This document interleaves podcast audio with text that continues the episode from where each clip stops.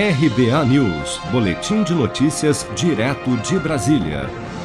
O ministro da Economia, Paulo Guedes, voltou a defender nesta terça-feira, durante audiência pública na Comissão de Constituição e Justiça da Câmara, a avaliação periódica e a redução das hipóteses de estabilidade dos servidores públicos previstos na proposta de reforma administrativa enviada pelo governo ao Congresso no ano passado.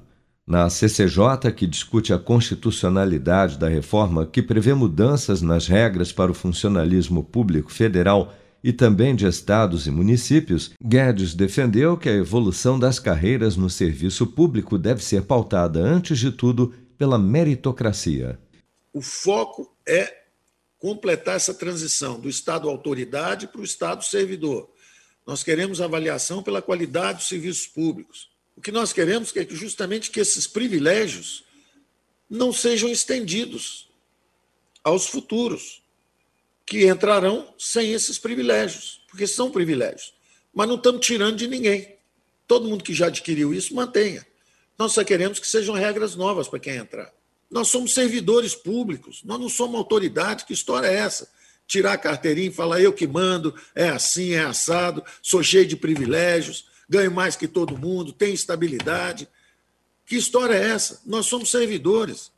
Veja como os servidores nas democracias avançadas funcionam. Veja um servidor na Noruega, na Suécia. Ele anda de metrô. A reforma administrativa que mexe com a vida dos servidores de União, estados e municípios avançou pouco na Câmara até agora.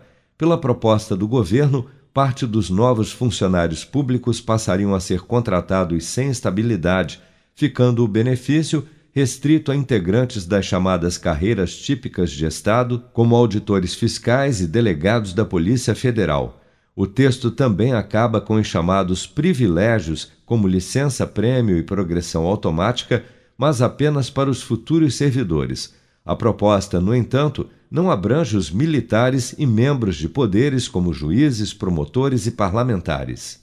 Seja para conquistar sonhos ou estar seguro em caso de imprevistos, conte com a poupança do Sicredi. A gente trabalha para cuidar de você, da sua família e proteger as suas conquistas. Se puder, comece a poupar hoje mesmo. Procure a agência Sicredi mais próxima e abra sua poupança. Sicredi, gente que coopera cresce com produção de Bárbara Couto, de Brasília, Flávio Carpes.